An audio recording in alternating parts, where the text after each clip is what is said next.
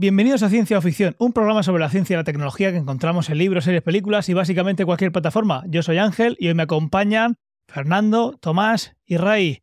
Eh, están aquí de nuevo, repetimos el mismo equipo con el que hicimos el primer episodio y para tener más tiempo para hablar de él vamos directamente al lío. Vamos a empezar con el feedback. Recibimos mucho, como siempre, en, de continuo en Telegram, t.me barra ciencia o ficción pero aquí me voy a centrar en un par de respuestas que hemos recibido por otros sitios.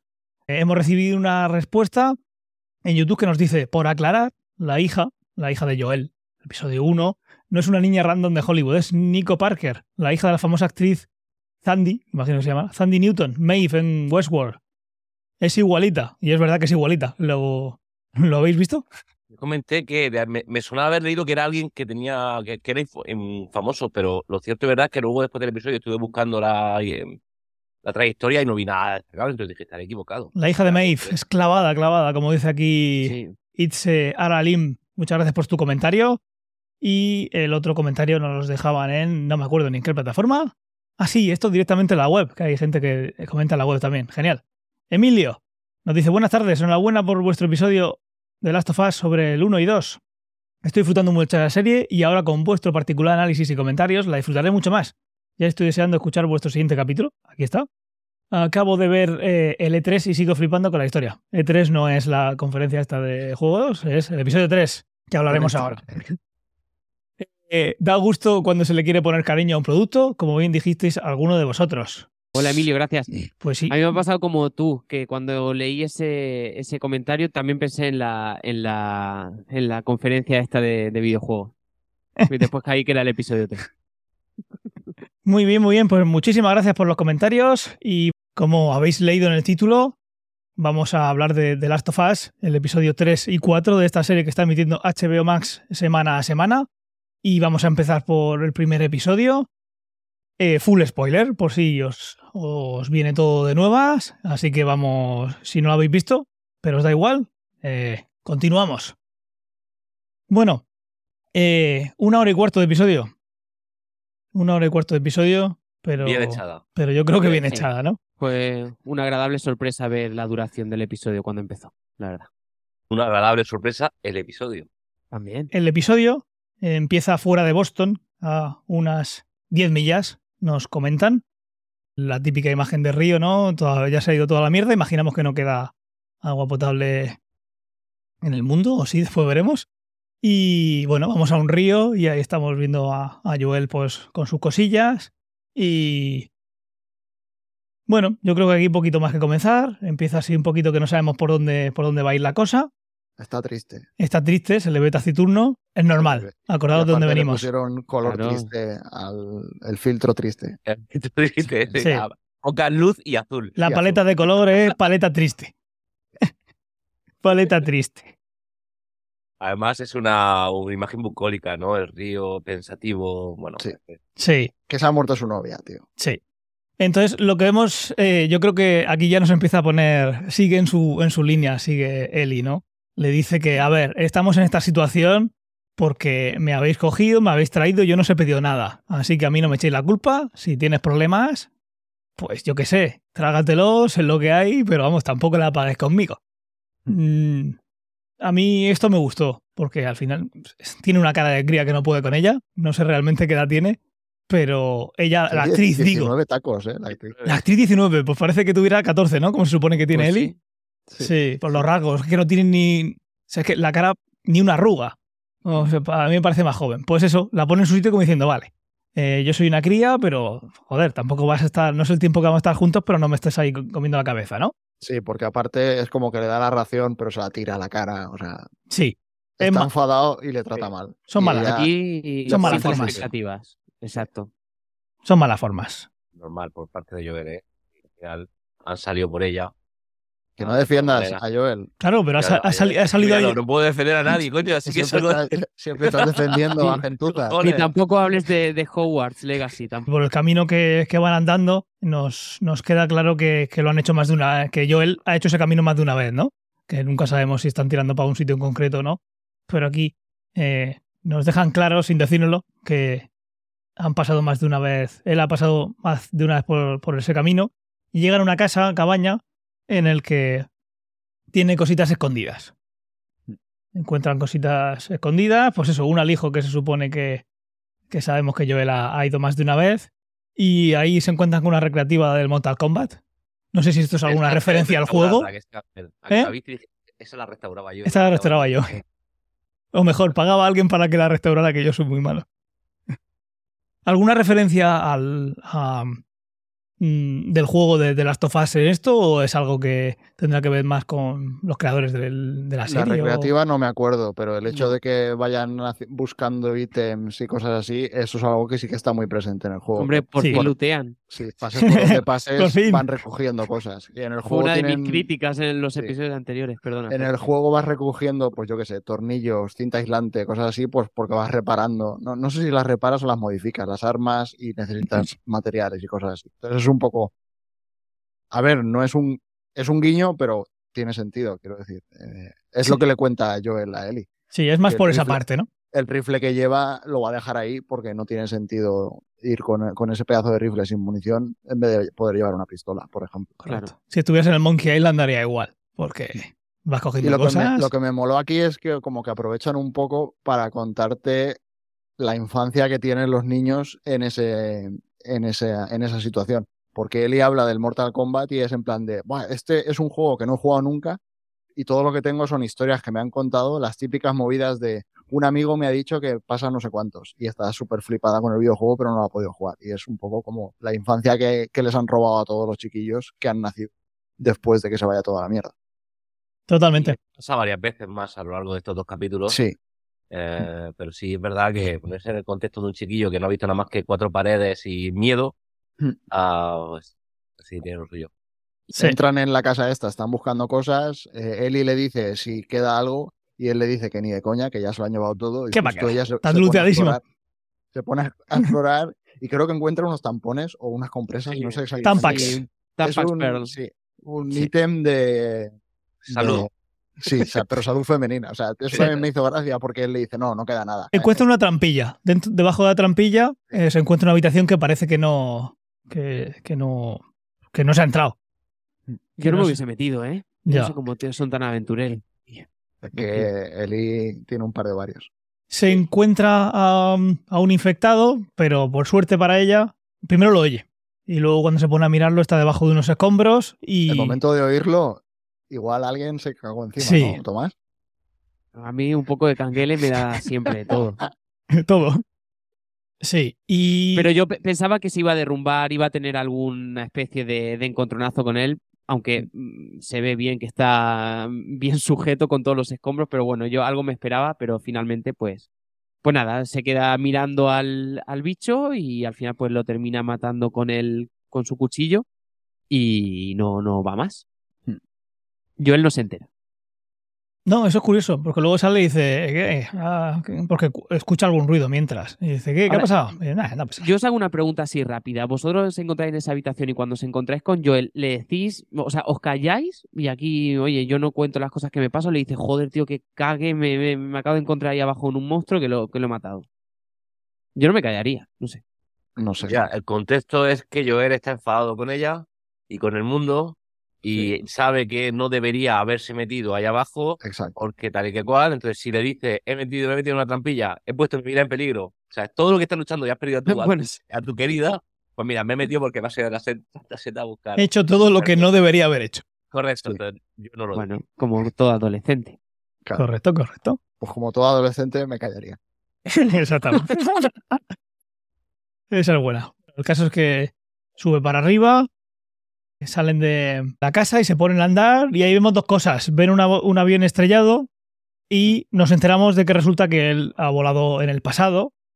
Y aquí viene la conversación, que yo creo que es de las más eh, interesantes en esta parte de 2023 de, del, del timeline, en el que habla de em, cómo empezó la cosa. Le hace la pregunta Eli de cómo empezó la cosa, porque nos vamos dando cuenta durante todos los episodios de las carencias que tiene el sistema educativo de, Fedra, ¿no? Y bueno, de las carencias y de las, de las virtudes. El caso es que aquí le pregunta por el inicio y, eh, siendo sincero, pues Joel le dice que nadie sabe cómo empezó, pero le cuenta la mejor teoría. La mejor teoría es que el Cordyceps mutó. En algún momento ese hongo mutó de manera que era capaz de contaminar algún alimento como flores y azúcar. De ahí es posible que pasara el pan a los cereales o, como le gusta mucho a los americanos, a los norteamericanos, a los de USA, eh, las tortitas. Incluso dice la masa de las tortitas. Los panqueques. Los panqueques. Entonces, claro, si está ahí, si comías lo bastante, te infectabas. Y la comida infectada eh, parece ser, por lo que se comenta, por aquella época, eh, que la comida infectada llegó sobre la misma hora eh, a las tiendas un jueves, se vendió esa, esa comida y se consumió o esa noche o el día anterior y empezaron a ponerse malos y a empeorar. Y una vez que empezaron a empeorar, empezaron a morder y el, el viernes 26 de septiembre de 2003 eh, pasó eso y el lunes ya se había ido todo al garete. En cuestión de cuatro días. ¿Qué os ha parecido esta conversación? Porque yo creo que, bueno, primero por, una parte se confirma, ¿no? Que... Y se cumple también una teoría que dice que si, no, si viviésemos esta circunstancia de que hay un apocalipsis y cunde la anarquía, eh, la teoría dice que en tres días, en 72 horas, el mundo pasaría a irse literalmente a la mierda. Y aquí es lo que lo dicen. empezó todo un jueves y para el lunes ya no quedaba nada. Entonces, pues sí, la verdad es que muy, muy chocante. Ya te digo, nosotros porque lo habíamos hablado antes, lo de la teoría esta de la harina. Pero, pero si no es un, es un detalle curioso y que da gusto de ver cuando ves este episodio y te enteras y oyes por ahí, sí, sí, pues los primeros episodios no esquivaban siempre estos productos y lo vuelves a ver y efectivamente así es. Así que muy guay. Tengo la duda que me surge de, es decir, si se pueden contaminar por los alimentos y por el mordisco, uh, es decir, ¿por qué si, quiero decir, cómo controlan eso en las comunidades que siguen vivas? Eh, ¿Evitando el pan? Eh, es lo que no me queda claro, porque veo como bueno, ya solo me queda que me, o me muerden o si no, no me pasa nada. Tengo esa sensación con, con, con, que la, eh, entiendo, la posibilidad de quedarse infectado por la comida ya no existe y no lo entiendo. Eso también me dio a mí esa sensación. Eso, igual en la serie es pronto para saberlo. En el juego estaban las esporas que comentamos en el capítulo anterior, que iban por el aire. Entonces, no sé si aquí en algún momento lo volverán a sacar, pero realmente es eso, cada vez que los hongos sacaban esporas es como que te podías volver a contagiar. Y aquí sí, aquí entiendo pues que tendrán cuidado al hacer el pan en los, en los asentamientos. yo, yo entiendo, entiendo lo mismo, que los nuevos cultivos, pues bueno, tendrán cuidado y que todo derivó de que, pues bueno, un lote malo, un lote infecto, eh, infectado de, del virus en, en la harina, pues fue lo que lo ocasionó. Ahí está la duda de si simplemente una fábrica en Yakarta sería capaz de haber distribuido harina a todo. O sea, porque claro, sabemos que Estados Unidos se ha ido a la mierda. Sabemos que en Yakarta también se fue toda la mierda, pero ¿qué pasó en Japón, sabes? ¿O qué pasó en Australia? ¿Cuáles son los proveedores, no? Sí. Claro. Aquí lo único que podemos, lo único que lo que podemos, bueno, se puede tirar de muchas cosas, pero busca una, una gráfica del número de contagios que hubo por COVID, que es muy diferente, porque al final no es algo que comas, y entonces yo creo que ahí la clave está sobre todo en eh, lo que decía ahora Fernando, Vale, mm, yo tengo un lote que está contaminado, pero ese lote pasa a la vez en todo el mundo. Yo lo veo inverosímil porque se supone que es una mutación. Si pasa solo en un sitio, ¿en qué sitio debería pasar del mundo para que fuera el mayor exportador de cereales, de harina y demás? Bueno, eso pues la verdad que me he puesto a buscar, pero no, no he podido encontrar. Lo que sí tengo aquí es una gráfica desde enero de 2020 de cómo van subiendo los casos de COVID. Recordad, esto es algo eh, que se transmitía por el aire. Empezó en Wuhan un día con un paciente cero, imaginamos, eh, que no pasaría en varios sitios a la vez en todo el mundo. Y fue creciendo, creciendo, creciendo, de manera que, por ejemplo, en, eh, si nos vamos a abril de 2020, ya había 2 millones de infectados. De infectados, es una infección el COVID, o la COVID, el coronavirus, que hasta que no te haces una prueba no sabes que la tienes. Hmm. En la infección por, por córdices que vemos en, en, la serie, digamos que da la cara un poco antes, ¿no? Se, se, le ve venir. Se le ve venir. Se, se, ve venir. Entonces no es algo que tengas que hacerte un test. O sea que aquí, cuando en abril de 2020 había dos millones de infectados, es que se haya hecho un test y haya salido positivo por un centro que tenga esa capacidad. Detectado. Exactamente. eh, eso no es lo mismo de lo que vemos aquí, pero lo que sí podemos ver mm, es que actualmente, hasta ahora, enferme- de casos confirmados hay 671 millones en todo el mundo. 10% de la población mundial, más o menos, un poquito menos. Eso es, un 10% de la población mundial por algo que va por el aire y que, pues eso, alguien se sube un avión y viaja y llega a Italia, que es como lo vimos nosotros llegar, y de Italia salta a España y la gente diciendo, bueno, pues igual no pasa nada como siempre. Pero sí, al final pasó. Yo no sé si es posible que en tres días se vaya el mundo al garete, pero no es algo que vea descabellado si no es algo que venga por la comida. Si es algo que viene por la comida, algo tan, fo- eh, algo tan focalizado, lo veo inverosímil. Pero la harina se usa para muchas cosas. Claro, pero ¿dónde se, ¿dónde se contaminó esa harina y esa harina dónde se exportó? Porque al final es una Bueno, que producción sepa, es En concreta. Yakarta, en la fábrica de harina, pero a lo mejor ese es solo uno de los focos, esto no lo, no lo sabemos. Por eso, por eso. Eh, Si es uno de los focos, debería ser el más grande para que pasara esto. Y si son varios focos, pues yo ahí lo veo más inverosímil por ese factor de que, bueno, al final es una mutación. Es mucha casualidad que mute a la vez. Yo creo que debería tardar más tiempo en hacerse, aunque claro, una vez que ha mutado, pues si la persona va directamente a morderte, no es lo mismo que, oye, sabemos que hay algo, aléjate, no te acerques, ponte una mascarilla. Eso es una diferencia que es que en el momento en el que tienen los infectados estos es como que el virus eh, se expande mucho más rápido, pues porque se vuelven agresivos, etcétera, etcétera. Y luego otra cosa es que, claro, aquí ya sabemos que fue por las harinas, o al menos esa es la teoría, pero realmente cuánto tiempo tardaron en darse cuenta de que todo venía de las harinas y tal. Claro. eso igual pasó un tiempo y realmente Siguieron en una comiendo. situación de ese estilo tendrían que ir comiendo y posiblemente tenían que repartir comida. Con lo cual, a lo mejor sin saberlo, estaban propagándolo más todavía. Sí, Lo seguramente típico sí. de que llega el ejército a no sé dónde y Reparte comida. ayuda humanitaria y lo primero que te dan es comida. Y a lo mejor lo Toma. primero que hacen es darte Un trozo de pan. pan. Exacto. Sí, no lo veo. Pero vamos, que eso llegue a tres días lo veo menos. Pero, y, pero bueno, y sí. luego es eso, que se vaya todo. A ver, no sabemos si todo el mundo se ha ido a la mierda. Esa es otra. La teoría, o sea, tiene sentido que sí, por lo que, por lo que se ha visto, pero no está claro aún. Eso es cierto, eso es cierto. Pues guay, una escena, bueno, bien contada, concreta, pero yo creo que da para mucho. A mí me gustó mucho llegar a eso. A todo esto, ellos van de camino a ver a Billy y a Frank, que es lo que le dice Tess antes de morir. Sí. Eso es importante. Y lo que vemos de camino, ¿qué más vemos? Pues van de camino a la granja, que tenían que andar no sé cuántas horas, y le dice, no vamos por ahí, vamos por a dar un rodeo. Y aquella le dice, ¿qué pasa? Dice, no, que no quiero que veas algo. Y entonces, justo cuando pasan por ahí, pues ve un campo lleno de, de calaveras. Adolescente. Le dices que no quiere, que no puede ver algo, pues quiere verlo. Sí. Y entonces ahí te, te cuenta, o sea, se lo cuenta él a ella, que el ejército iba a los pueblos, se llevaba a la gente a las zonas de cuarentena, pero si las zonas de cuarentena estaban llenas, básicamente se cargaban a todo el mundo. Sí. Y la, la única razón que da es que, lo dice por ahí, los, los, siguiente, creo que sí, Sí. los muertos no pueden propagar la infección.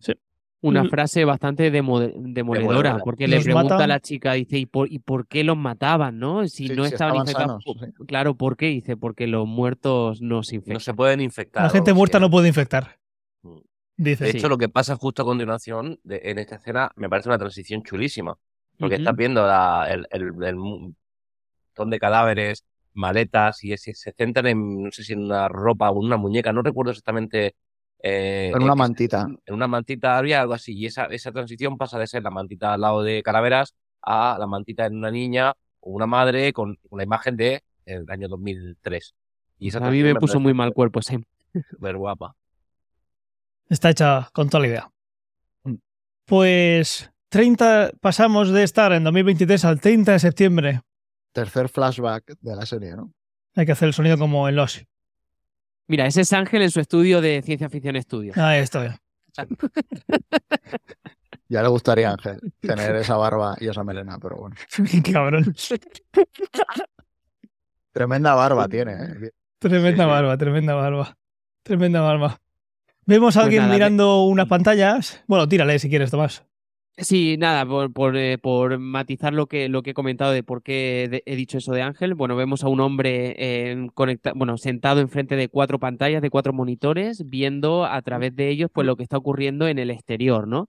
conforme van avanzando la- las escenas, vemos que está, es un hombre que está afincado como en un sótano de una casa eh, y fuera pues está el ejército llevándose a todas esas personas del pueblo para esas zonas de cuarentena que había comentado, que había comentado Fer. Entonces vemos como, yo creo que aquí, e- esta imagen, yo creo que más de una persona en Estados Unidos ya está preparada para una siguiente. De- después del coronavirus, tiene que estar preparada. Así. Claro, Y antes, ¿eh? El tío este es el típico zumbao que tiene un sótano debajo del sótano eh, a prueba de que alguien entre con armas. No puse la captura aquí porque se ve luego más adelante, pero se- le- cuando están enfocando esto se ve el muro lleno de pistolas, de rifles, tiene provisiones, o sea, Tiene de todo. exacto.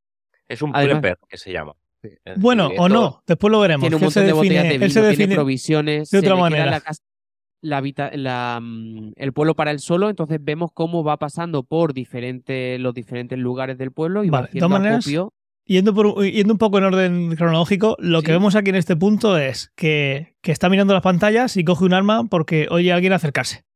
Entonces, Sí, los militares van buscando a la gente del pueblo para llevársela. Y entonces él está escondido, a los militares entran en casa, pero no encuentran el escondite, el escondite porque está, es lo que decía, hay otro sótano debajo del sótano sí, y se piran, básicamente. O Sí, sea, una vez hay un cartel dan que vemos- evacuado el pueblo y sí, se piran. hay un cartel de evacuación que se ve cuando se van, que pone que antes del 20 de... a las 20.00 del 30 de septiembre ese pueblo tiene que quedar vacío. Y entonces la imagen vuelve a la casa y vemos a un tipo que está armado hasta los dientes, Bill, escondido en el sótano, al que se accede de manera muy inteligente por debajo de un mueble. Cuando abre es un mueble el que se... El que, Sale del armario. el que vuelca. Eso me, O sea, me hizo mucha. no había caído. Bueno, yo no sé si lo hicieron adrede, pero es la siguiente imagen que tenemos. Cuando él sale, después de que se hayan ido los militares, realmente sale de un armario. Yo tampoco había caído. A ver, Yo igual es como muy. Bueno, es, una, algo, es, un- pero es no una sé. alacena, ¿no? ¿Es universal eso o es una frase de España lo de salir del armario? O sea, en Estados Unidos es Dicen coming out out, sí. closet o qué? Eh, es universal, ¿no? Yo Vale. creo que es bastante universal, sí. No sé. Vale. No sé si es un guiño o simplemente fue casualidad, quiero decir. A ver, tenía que salir de un sitio que estuviese oculto. Podía Sí. haber sido un sofá o podía haber sido una falsa pared o en este caso fue un arma. Después de esto sale, sale con máscara a la calle. Mm. Sale con máscara a la calle y, y con la escopeta y ve que no hay nadie. Y como ve que no hay nadie, se quita la, la máscara, coge un barco eh, que hay en un remolque, echa gasolina y se va a un centro comercial. Básicamente ha llegado su momento. Se había estado toda la vida preparando para esto Sí. y ha llegado. Lo No disfruta. puede ser más feliz. Sí. Sí. Que todo el rato estaba diciendo que no va a pasar nunca a nadie. Y sí, sí, y sí, sí. Pilla todo el combustible, se va al Ikea este y coge pues cosas para arreglar la casa, para construir barricadas, etcétera, etcétera. Tiene un, un generador para proporcionarse eh, electricidad. Se va también al, al- a la, iba a decir a la fábrica de gas, a la central. Sí. eh, Una y- refinería. sí, y abre el gas también para tener gas, para hacerse sus chuletones y pimplarse el Se va por alcohol para, pimparse el- para echárselo a, a sus chuletones.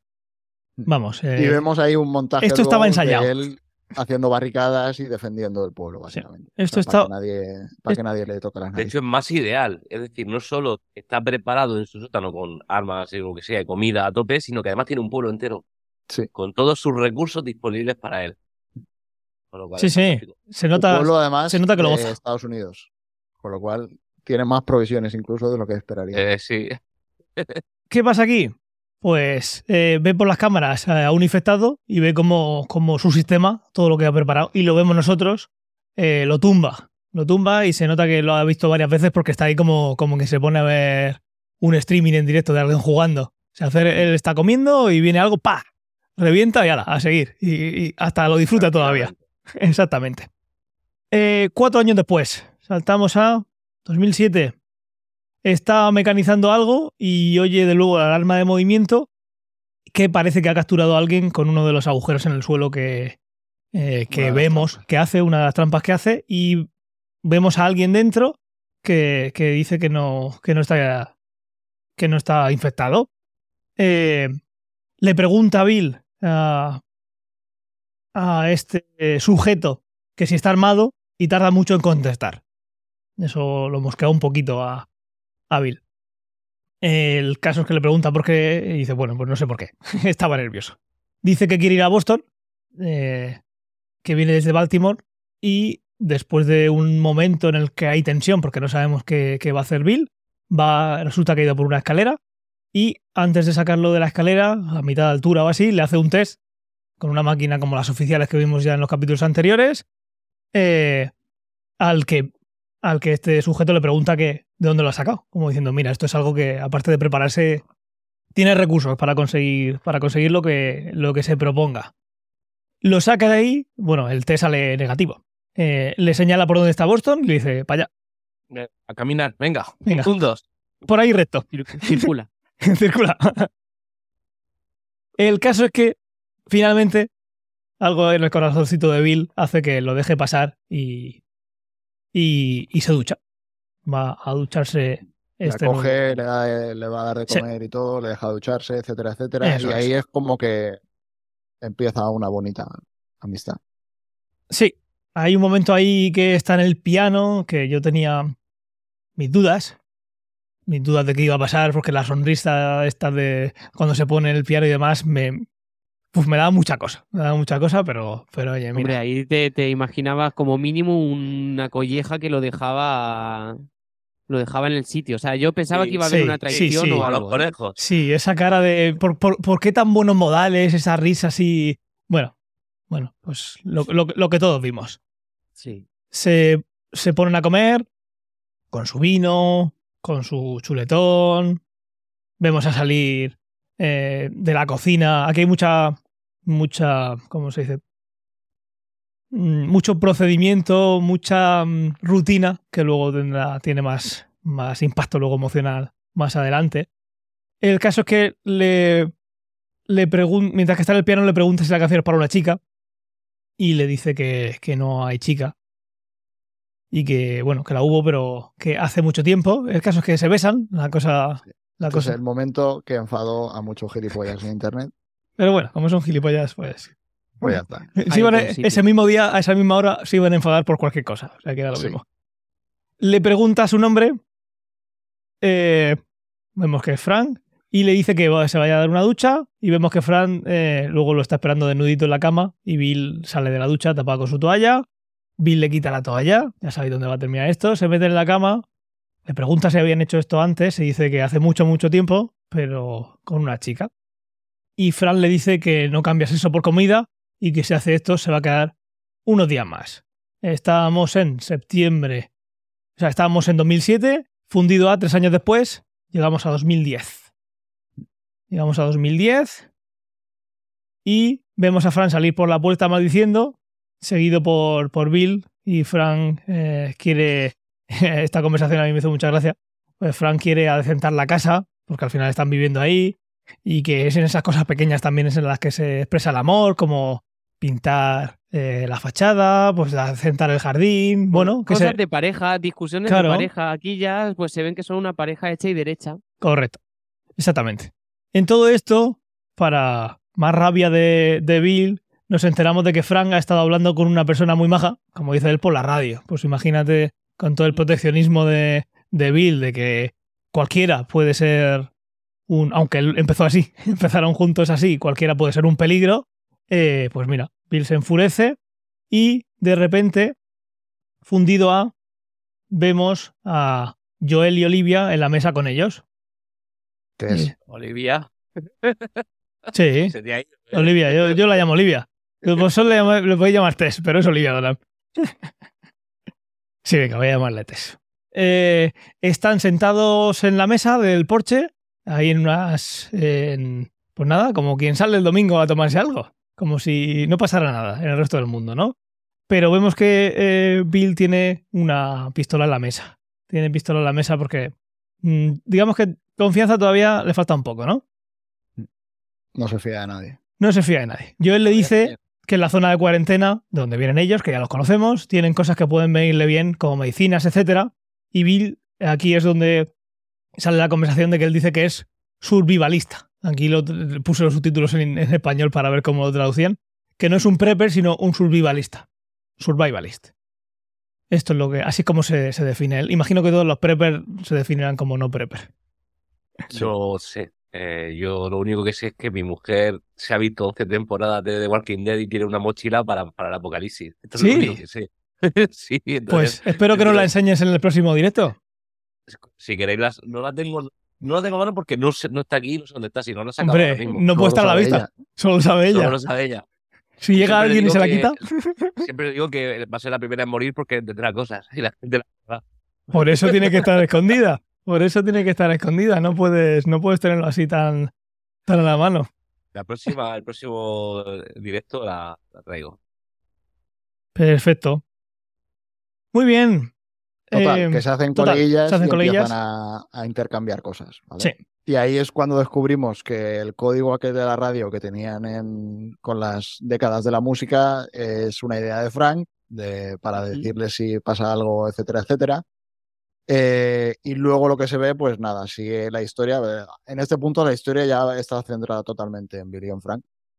Sí. Eh, vemos cómo va pasando el tiempo, eh, son una pareja. Eh, aquí vemos también, esto lo puse porque me gustó mucho la escena, o sea, está muy bien grabada, la iluminación y todo, que es cuando eh, planta fresas y le da la sorpresa de que tienen fresas, que deben igual es la única persona en Estados Unidos que tiene fresas. Seguramente. Sí, Y casi Bueno, no- y- aunque había semillas, entonces posiblemente porque no hay otro que las pueda haber plantado.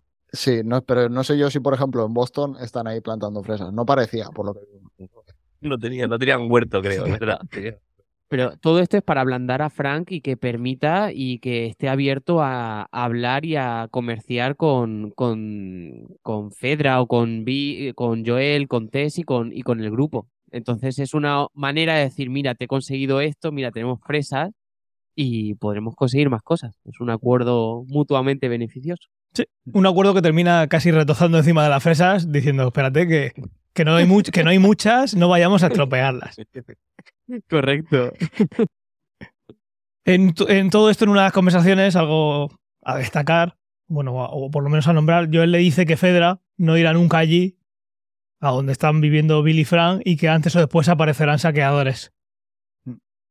Siempre Joel tan, bueno, pues tan Tan alegre, tan alegre, tan optimista. Eh, saltamos a tres años después, ya estamos en 2013.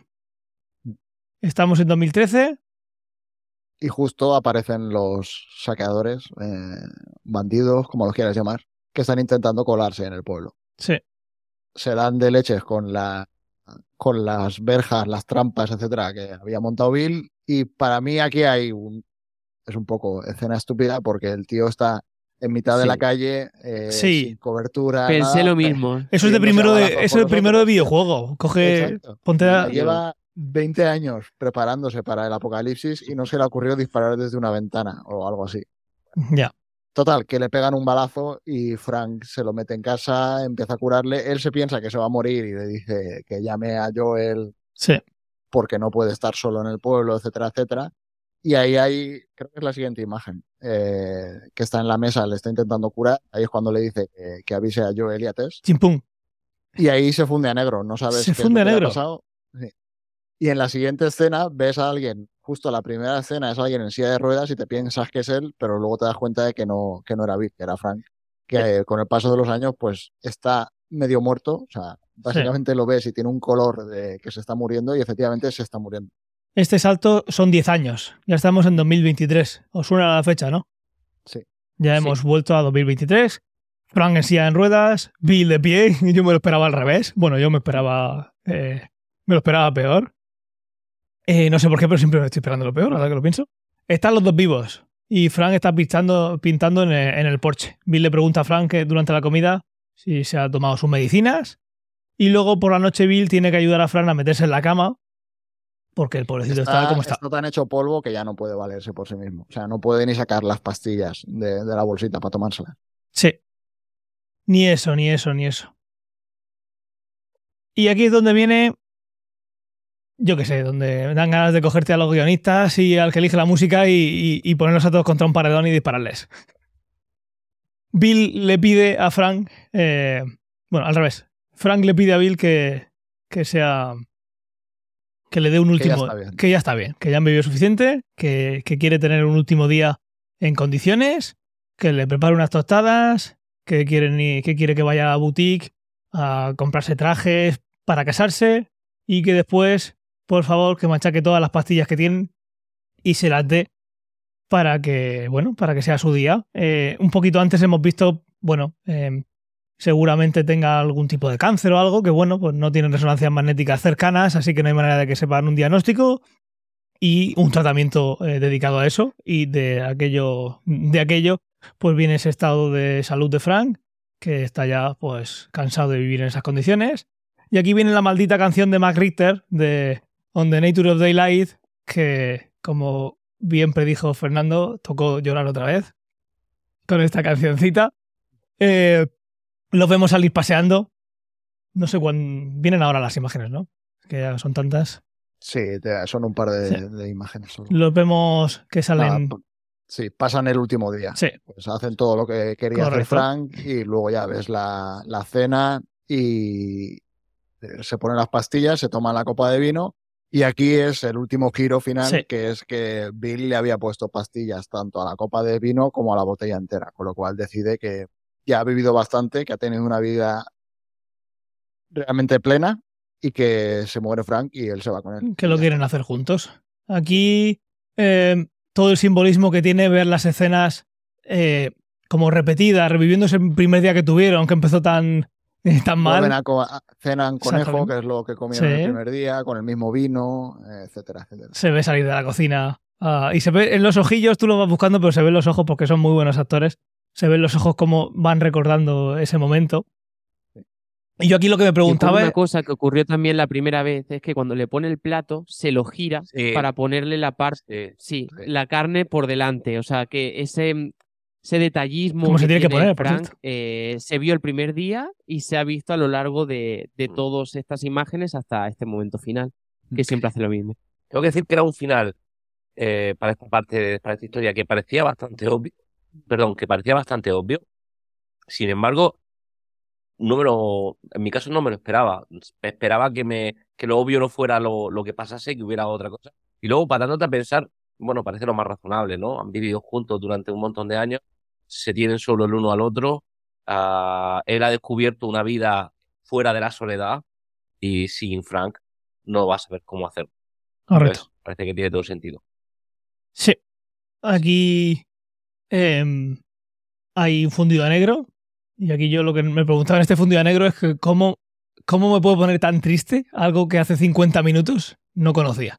O sea, es la magia que tienen pues estas cosas. Está, la verdad es muy bien hecho. Es una historia de amor sin ser pastelosa. Y, la verdad es que yo creo que a los cuatro aquí nos ha tocado la, patata este episodio. Y, como tú, Ángel. O sea, yo también estaba pensando, lo estaba viendo con mi mujer. Mi mujer llorando, yo con la lagrimita que, me, que medio me salía. Y la verdad es que es un, un muy buen episodio. Es muy bonito. Es muy emotivo. Pues sí, pues sí.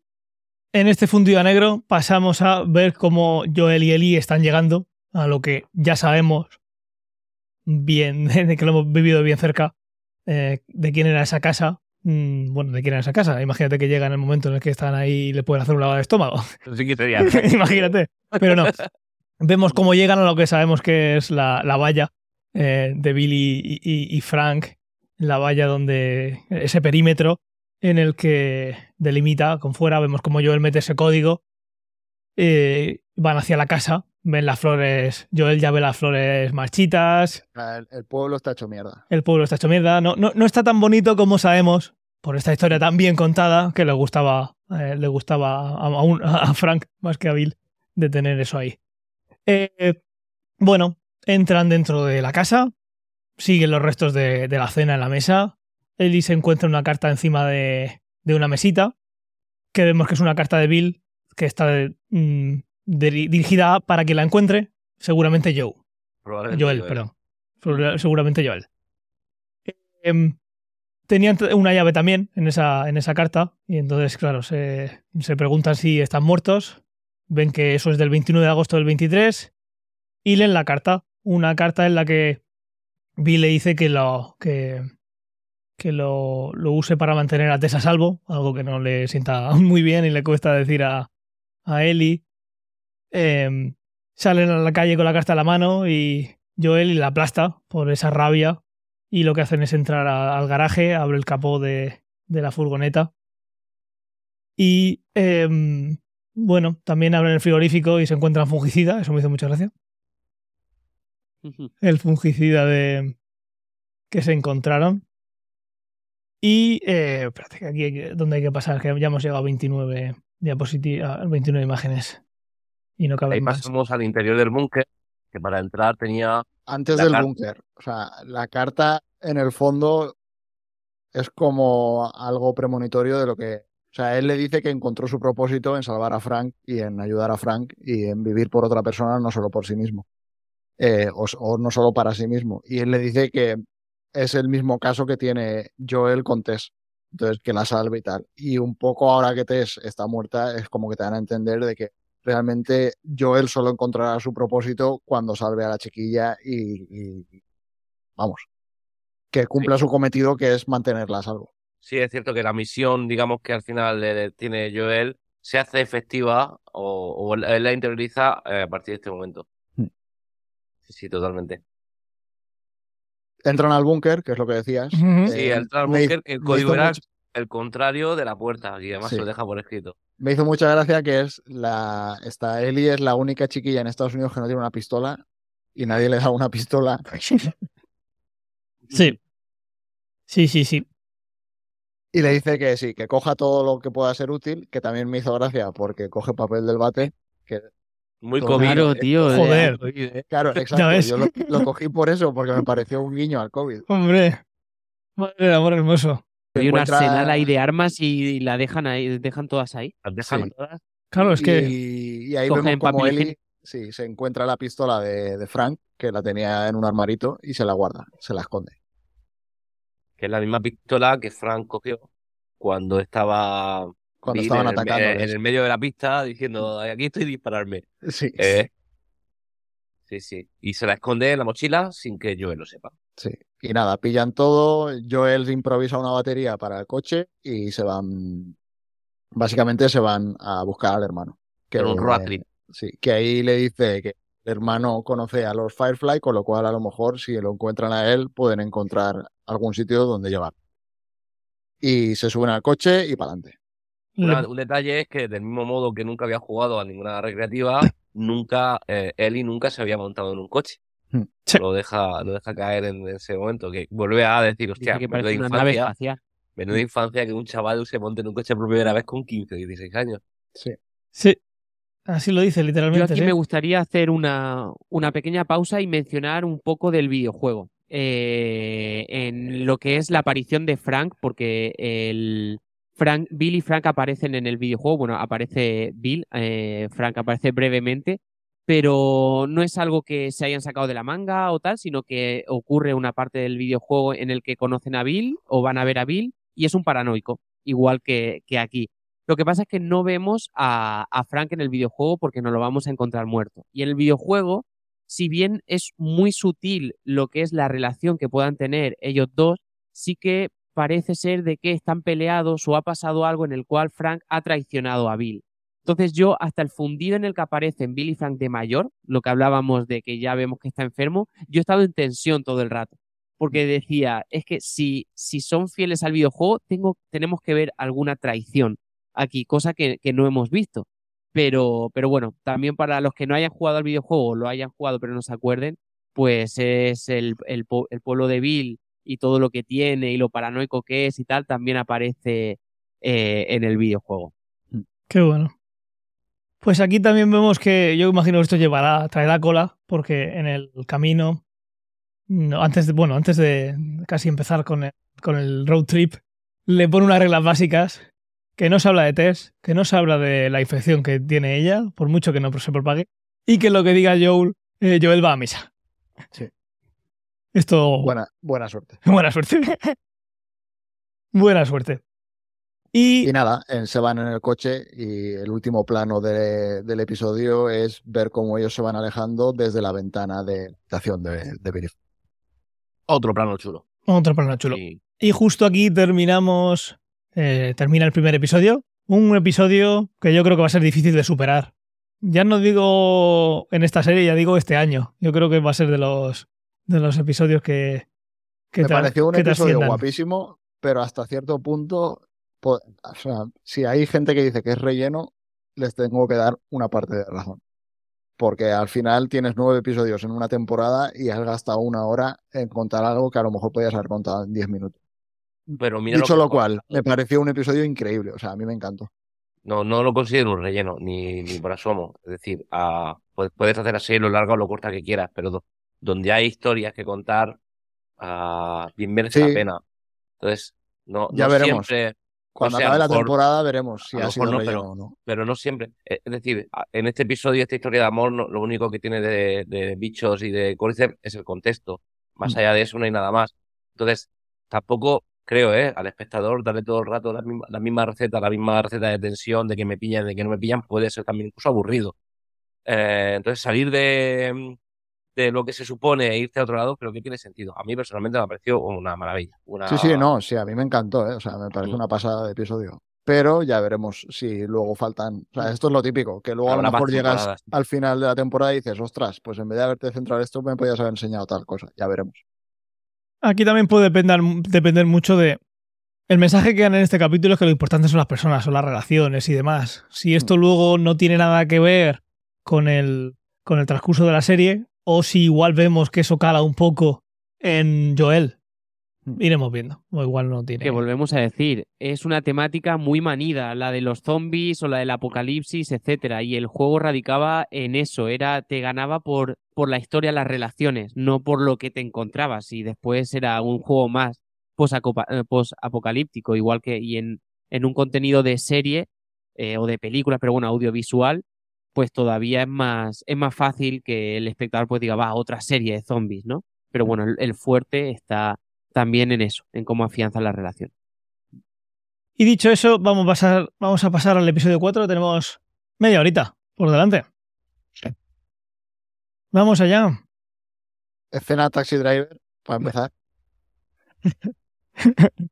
De Eli haciéndose la chula delante de un espejo. ¿Estás hablando a mí?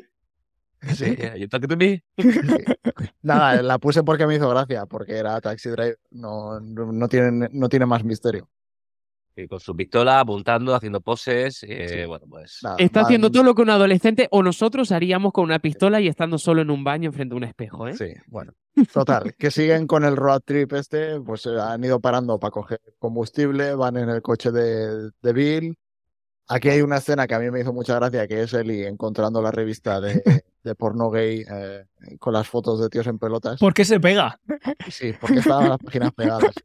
Esta escena es, es clavada al videojuego. Correcto, es cual. otro.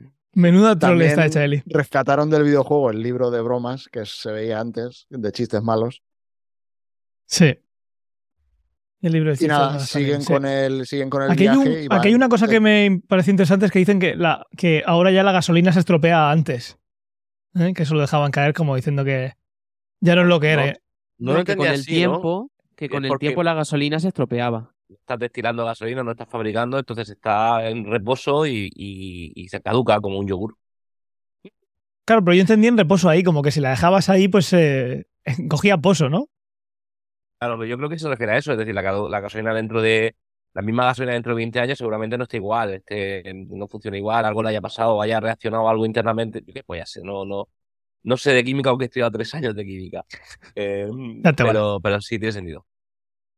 Pues eso, sí, me pareció curioso y bueno, que son, van dejando cositas que tienen sentido. No puede ser todo igual que ahora, las cosas pues se van envejeciendo y el combustible también. Sí, y ahí hay, al- hay varias, varios planos que te van enseñando pues lo que es Estados Unidos eh, después de- del apocalipsis. eh, Todos los tanques, los Humvees, todos los jeeps por ahí tirados, todo reventado.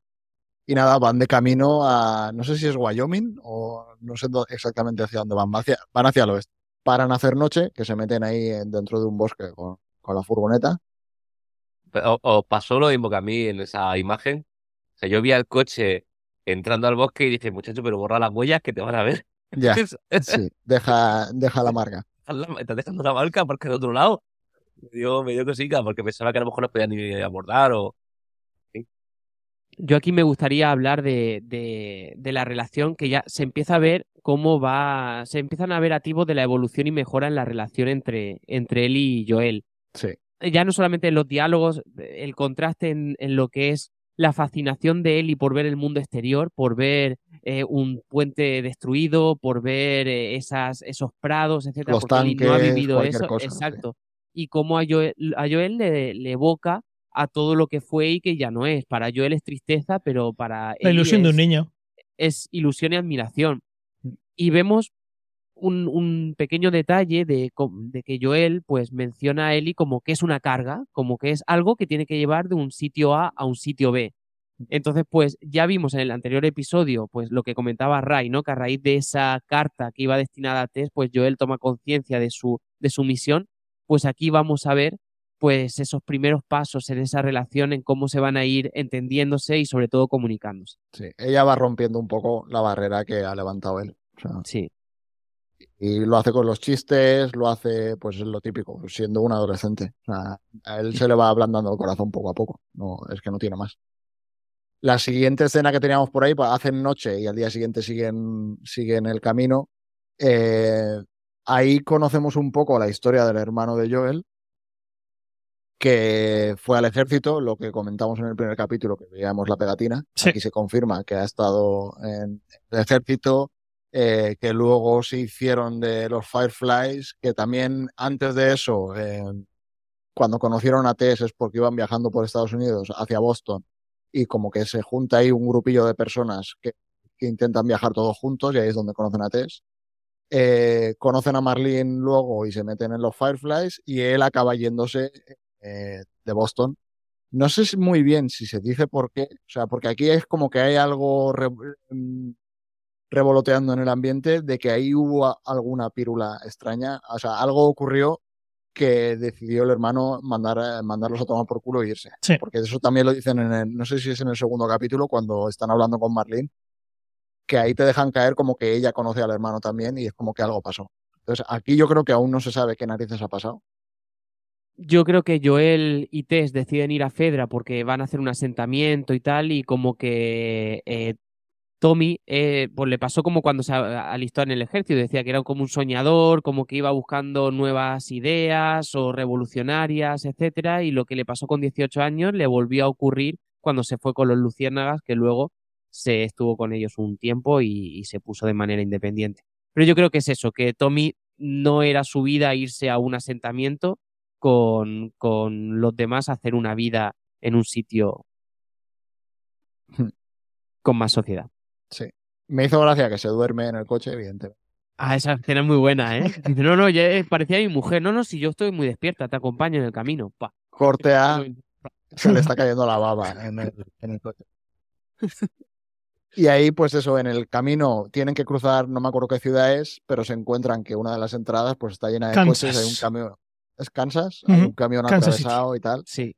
Y deciden que pues van a dar un rodeo e intentar volver a la, a la autopista después de, de pasar esta Porque zona. ya es mala Entonces, pata. El túnel, o sea, el, el- el camión es lo último que entró al túnel. Todo lo demás salió. Porque se Sí, estrelló el camión es y ya no. curioso porque se, se asoma y ve que detrás del camión está totalmente... Está todo despejado Sí, y está no la salida del túnel está a, a Eso 25 es. metros. Entonces ver, es tiene- como que alguien ha bloqueado esto A lo y no sabes muy bien por qué.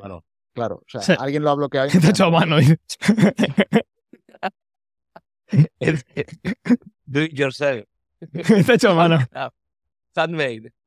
Entonces, Al se entrar en aquí, la ciudad, se sí, encuentran- en la ciudad y se pierden. Se, se pierden, pero en una de las calles, cuando miran, Eli dice: ¿Dónde está Fedra? Porque se ve un sitio donde se supone que ahí debería estar como el bloqueo para entrar a la zona de cuarentena, pero parece que, que esto es ciudad sin ley. Parece. Aquí nos dejan ya caer como que ha pasado algo y, y que lo que es el- la organización que esperaba que hubiera de Fedra no está. No se ve a los militares, se ve cuando van por ahí la ciudad con el coche, se ven cadáveres quemados y tal. Y hay un momento después de montón, que sí. pasen por, el, por el- la zona esta de cuarentena que se encuentran a alguien que les pide ayuda tal. Joel le dice que una polla le va a ayudar. Abróchate el cinturón. Agárrate que nos vamos. Sí, y entonces básicamente les tienden una emboscada. Y acaban estampando el coche dentro de una, no sé si una lavandería o dentro, dentro de un edificio. sí, Un laundromat de esos. sí. Y empiezan a freírse a tiros, básicamente.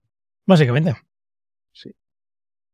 Ahí, pues nada, eh, Joel esconde a Ellie detrás de un muro, eh, le pega un tiro a uno, aparece el otro, se lo carga también y justo cuando parece que ya está todo resuelto, aparece un tío que abre la puerta de atrás y, y empieza, empieza a estrangular a Joel. Y ahí, Sí. sí, y ahí Ellie salva, salva la situación sacando la pipa y pegándole un tiro a- al que estaba estrangulando. Un poco mal tirado, pero Bueno, Bueno, a ver, lo deja, tirado, para- ¿no? lo- lo deja parapléjico, ¿eh? De una pavazo está bien tirado. está sí. No le Sí. perseguir ya. Correr no va a salir corriendo, eso es verdad. Total, aquí te has dado cuenta de que en la ciudad hay peña y son Y no es Fedra. igual de sí, no es Fedra y son igual de peligrosos que podrían ser los infectados. Igual o más. Sí, igual o más. van Exacto. armados. Y se organ- Bueno, iba a decir se organizan, no, los otros también se organizan. Entonces, bueno, ya no pueden utilizar el coche porque se han estampado y van andando por la ciudad buscando qué narices ha pasado e intentando localizar eh, toda esta gente de dónde sale. Y aquí nos introducen a, digamos, pues una tercera facción, ¿no? Porque estaban los militares, estaban Joel, Filas. estaba los Firefly, y aquí son esta gente que no es ni Firefly ni militares, son como una banda, eh, no sé cómo llamarles. Que sea una milicia Es o un asentamiento, sí. Sí. Nos introducen a la tipa que salía en dos hombres y medio. Y ¿Correcto? yo dije, ¿esta de qué me suena? Y al rato dije, ah, es la de dos hombres y medio. Que es la líder, eh, Kathleen, ¿no? Eh, la líder de, de este asentamiento. eh, de- Sí. Que por cierto, eh, Frank sale en The Wild Lotus la primera temporada. Mm. El recepcionista. Sí. Vaya, dos papeles más diferentes. Ya ves. El caso es que vemos a esta mujer interrogan- interrogando a, a un señor en una celda que es un. Bueno, una celda improvisada. mm, De estas Dentro de un que es, un container que está puesto uno al lado de otro. eh, que le está preguntando por, a ese tipo por dónde está Henry.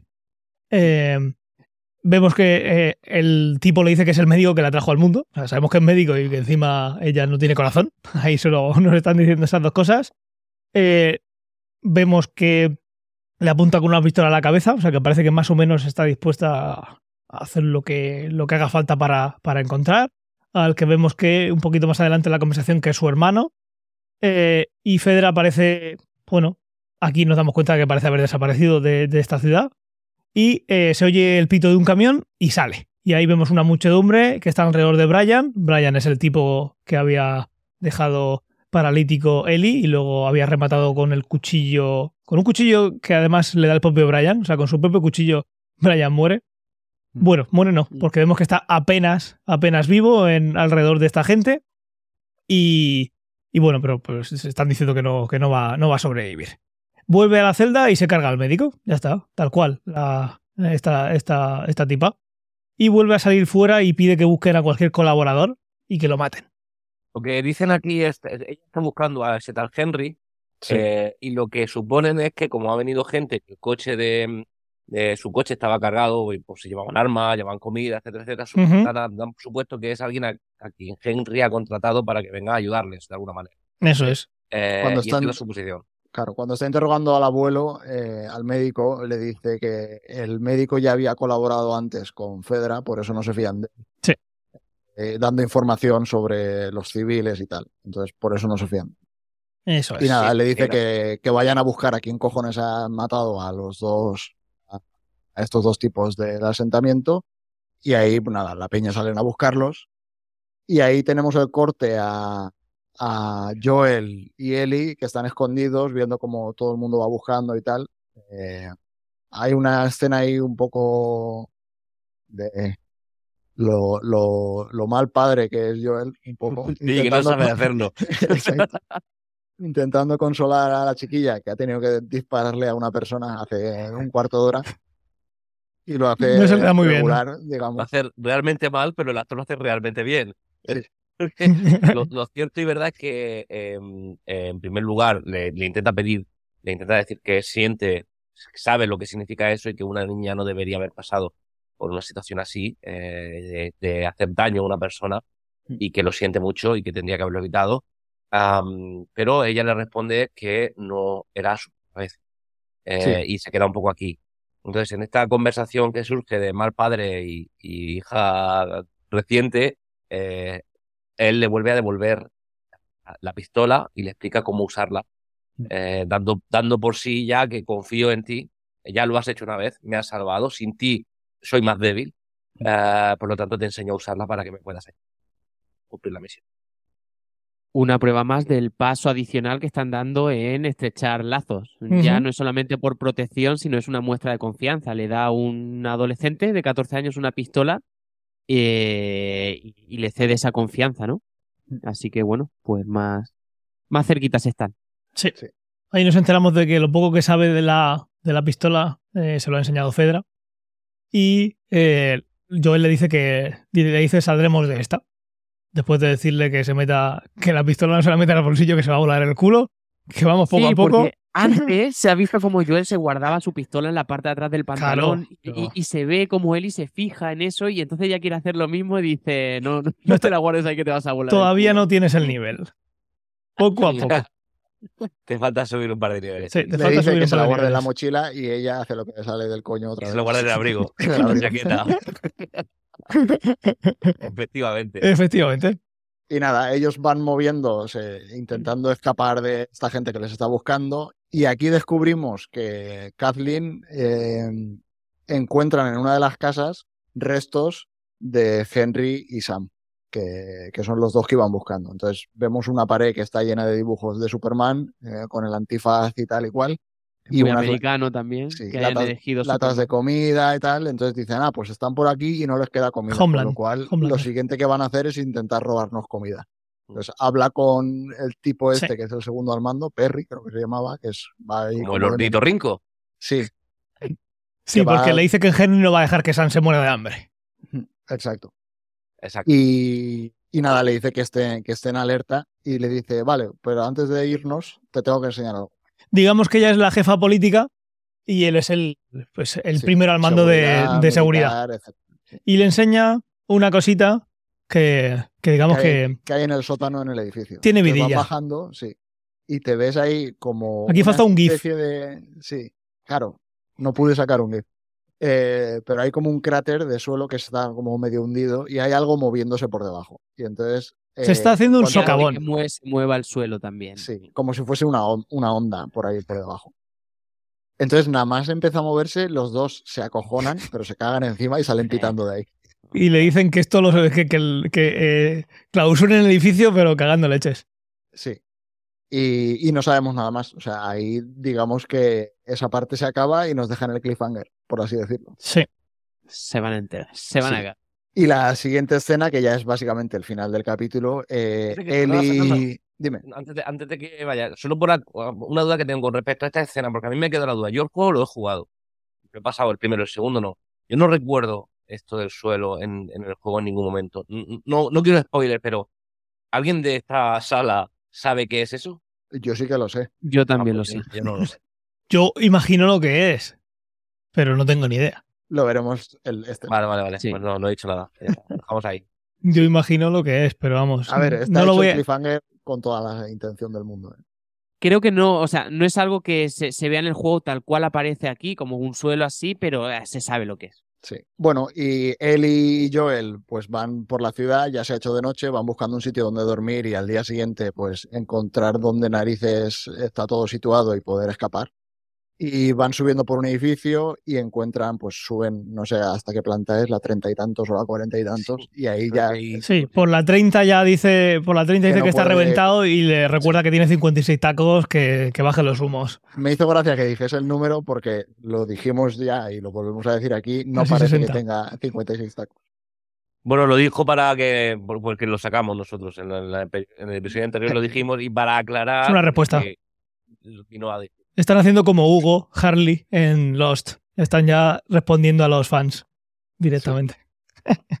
Ahí hay una cosa interesante que es mientras están subiendo, eh, ella durante todo el capítulo, primero se han encontrado con los que les tiende la emboscada eh, y ahí Ellie se ha dado cuenta de que él prácticamente los hubiese matado y hubiese pasado de ellos. Luego hablan de los disparos, eh, hablan de haber matado gente y tal. Entonces ella le pregunta si alguna vez ha matado a gente inocente y él no le contesta te dan un poco a entender de que Joel tiene un pasado y no es todo flores. O sea, que aunque esté intentando salvarla a ella, no es una gran persona. O Y hay una pregunta adicional, y es Mm. que eh, le pregunta explícitamente si cuando estaba con Tess y con Tommy, cuando estaban en ese grupito que en el Mm. primer momento en el coche se lo dijo que, que habían hecho un grupo antes de entrar en Fedra, le preguntó si eran como esta gente de aquí. O sea, Exacto. no, Básicamente le pregunta cómo lo sabías. ¿Cómo sabías? ¿Has hecho esto? Y entonces dijo, eh, básicamente, porque yo también he estado ahí. Mm. Algo así creo que le responde. Sí. Preguntas mucho, niña. Vamos, Sí. para arriba. Sí. Y nada, pues llegan, eh, se asientan para pasar la noche. Ahí hice una captura del chiste de la diarrea eh, que le cuenta y es cuando ya realmente rompe a reír ya de una vez por todas. En español no dice, tiene bueno, nada que ver, ¿eh? Puso los subtítulos y vamos, es que claro, Ah, traducir no sé, no, sé, no sé cómo lo cuentan en castellano. muy diferente. Sí, es como, como se dice diarrea en africano. Y abu- abunda Sí, la caca. algo así. Abunda la caca. Abunda la caca. Vaya mierda de chiste. Por eso, Eh, es que no tiene nada que ver. Pero bueno, sí, igual de malos los dos. Sí, eso, eso, Eh, eso pero verdad. bueno, sí, ahí rompe a reír y es como que ya por fin, de una vez por todas, ya es como, vale, ya se han roto todas las barreras y ya, ya, ya son colegis. Sí. Ha costado Aquí- algún que otro chiste. ¿eh? Ese libro ha, ha abierto, ha abierto la relación, pero mola como durante todo el episodio van poquito a poquito con cada uno de los chistes abriéndose más. Aquí también lo que, lo que sucede eh, es que antes de acostarse vemos que eh, usa cristales rotos Joel para tirarlos por el suelo, diciendo por si alguien... Eli le pregunta que para qué y pregunta que por si alguien entra, que, que se oigan las pisadas. Y ahí le dice Eli que ella se ha dado cuenta de que por un oído, por el Está derecho, está un poquito sordo. Y, y bueno, De hecho, por eso el, el- el otro, el tercer atacante, cuando estaban dentro de la lavandería, Le lo pilla por sorpresa. le sí. pilla por sorpresa porque no lo oye bien. Y bueno, aquí hay un fundido a negro y yo ya estaba diciendo, vale, pues hasta mañana. Pero, Pero- no se acaba el episodio. No. Eh, eh, se escucha a él y llamar a Joel. Y Gritando, cuando se este despierta. se despierta, lo primero que ve es que hay un tipo apuntándole con una pistola en la cabeza a, a Eli. Y él ve a un chiquillo que le, también le está apuntando a él y le dice que, que no haga ningún. Y el chiquillo lleva un anti- dibujado un antifaz naranja, exactamente Estos- el mismo antifaz que hemos visto en los dibujos. Exacto. Ah, o sea, vale, estos son Henry y Sam. Correcto. eso es. Y Y aquí sí, sí que se acaba el capítulo. Y chimpum. Otro cliffhanger. O sea, este capítulo es 100% cliffhanger. Sí, de las dos cosas, la parte bicho, la parte bicho humano, bípedo, con un poco más de conciencia y menos de menos tejido por dentro. Los dos te- las dos partes te las dejan ahí en cliffhanger. Y, y guay, un episodio que no tiene nada que ver con el anterior, pero que, bueno, sí avanza la trama. Sí avanza la trama. Ahora conocemos, después de estos dos, un poquito, em, un poquito mejor la relación y por dónde va yendo entre, entre, estos, dos, entre estos dos protagonistas. Y vamos aprendiendo de ellos. Vamos aprendiendo de ellos, del pasado de ellos. Y es lo que, si está bien escrita, luego nos iremos dando cuenta de por qué toma las decisiones y por qué no. Y eso es lo que, lo que tiene que hacer grande una, una obra contada así. ¿Qué os ha parecido este segundo episodio?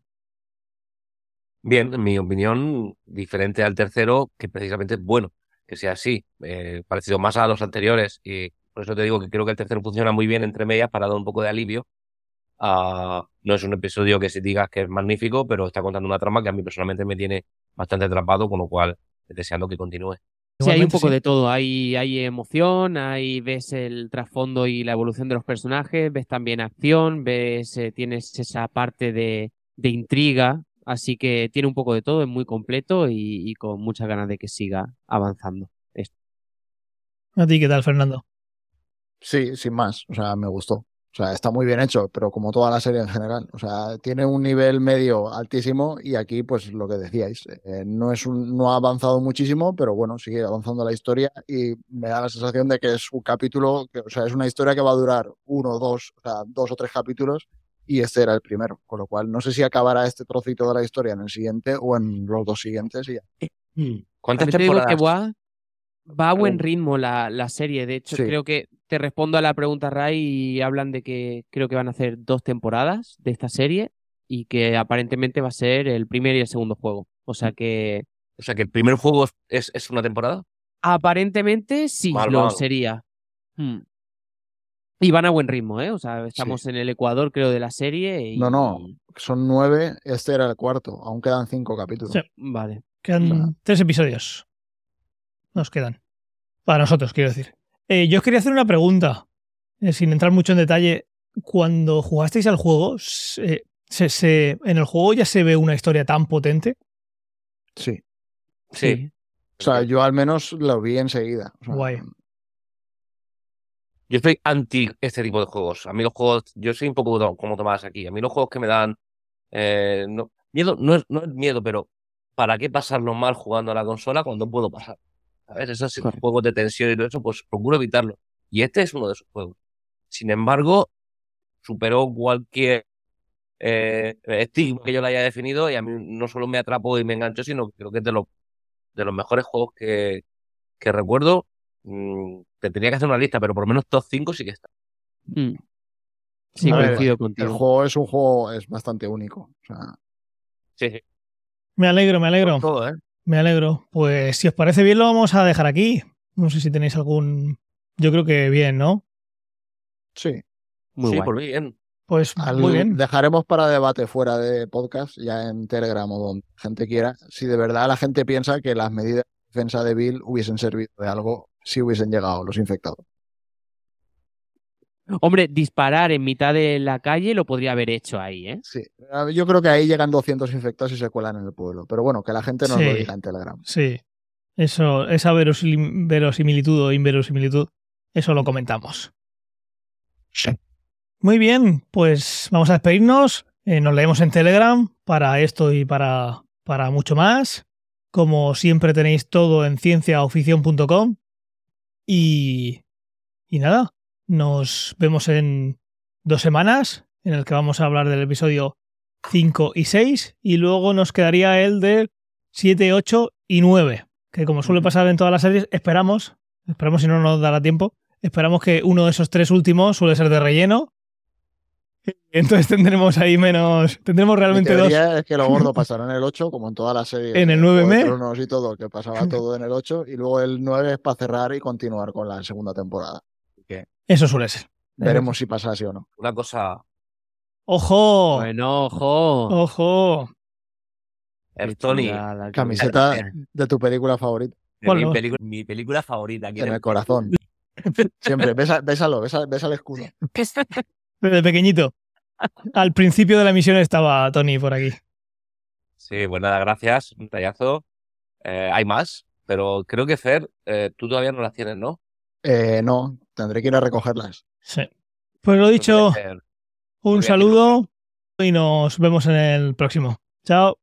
Chao, chao, Chao. chao.